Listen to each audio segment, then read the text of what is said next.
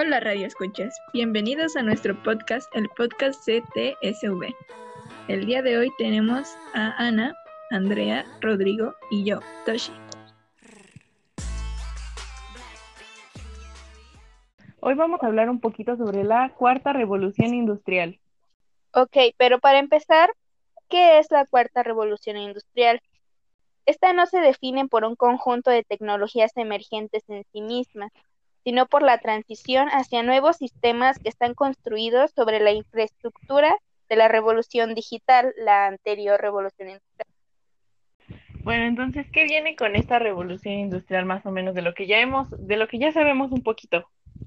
Pues que esta revolución va a reemplazar algunos em, trabajos manuales.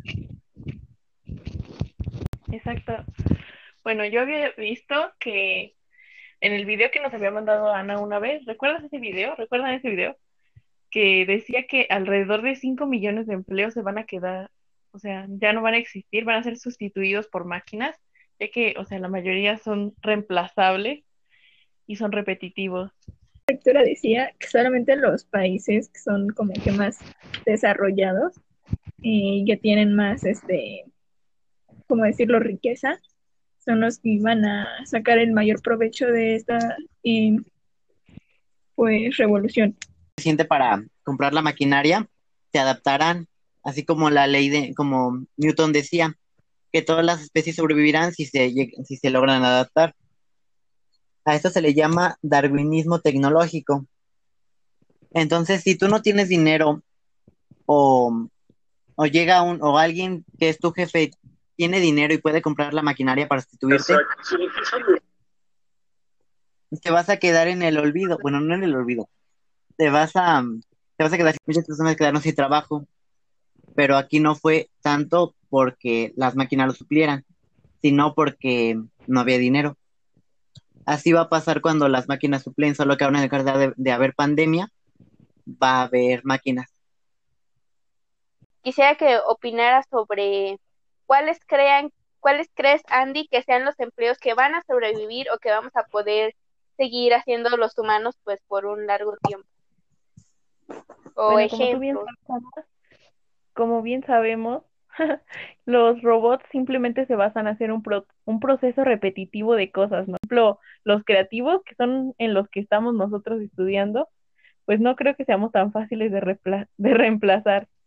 Ya saben, por lo del diseño y cosas así, que tenemos que adaptarnos al cliente, adaptarnos a cosas nuevas y ir creando cosas diferentes.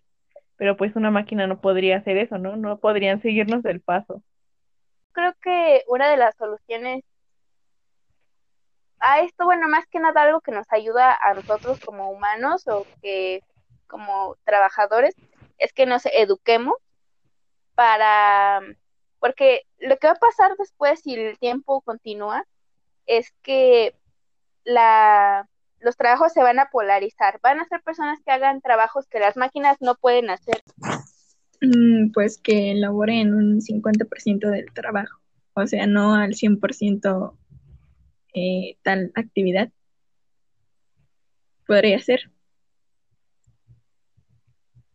Ajá, yo creo que una de las soluciones a esto, bueno, más que nada algo que nos ayuda a nosotros como humanos o que como trabajadores, es que nos eduquemos para, porque lo que va a pasar después si el tiempo continúa es que la, los trabajos se van a polarizar, van a ser personas que hagan trabajos que las máquinas no pueden hacer. La clase media va a basarse en, o sea, bueno, la clase media se va a volver o muy baja o, o baja o alta pero los trabajos de clase baja, se podría decir que serían limpiar, este, cosas así muy básicas, ¿no?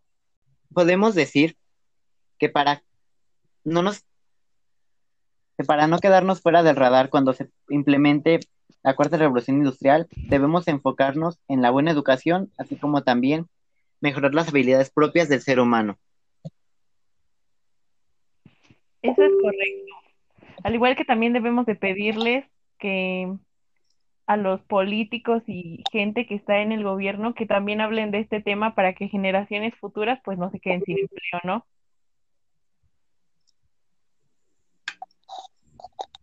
Sí, me parece sí, creo que lo correcto.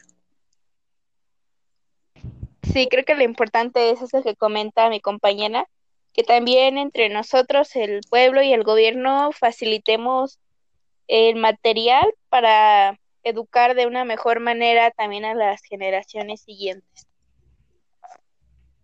Para así todo el mundo se vuelva primermundista y todo y no y no presentemos un un afecto, no. Y no presentemos problemas económicos o que mucha gente se quede pobre. Estoy de acuerdo. Bueno, muchas gracias, eh, queridos oyentes, y este fue nuestro podcast. Gracias por escucharlo.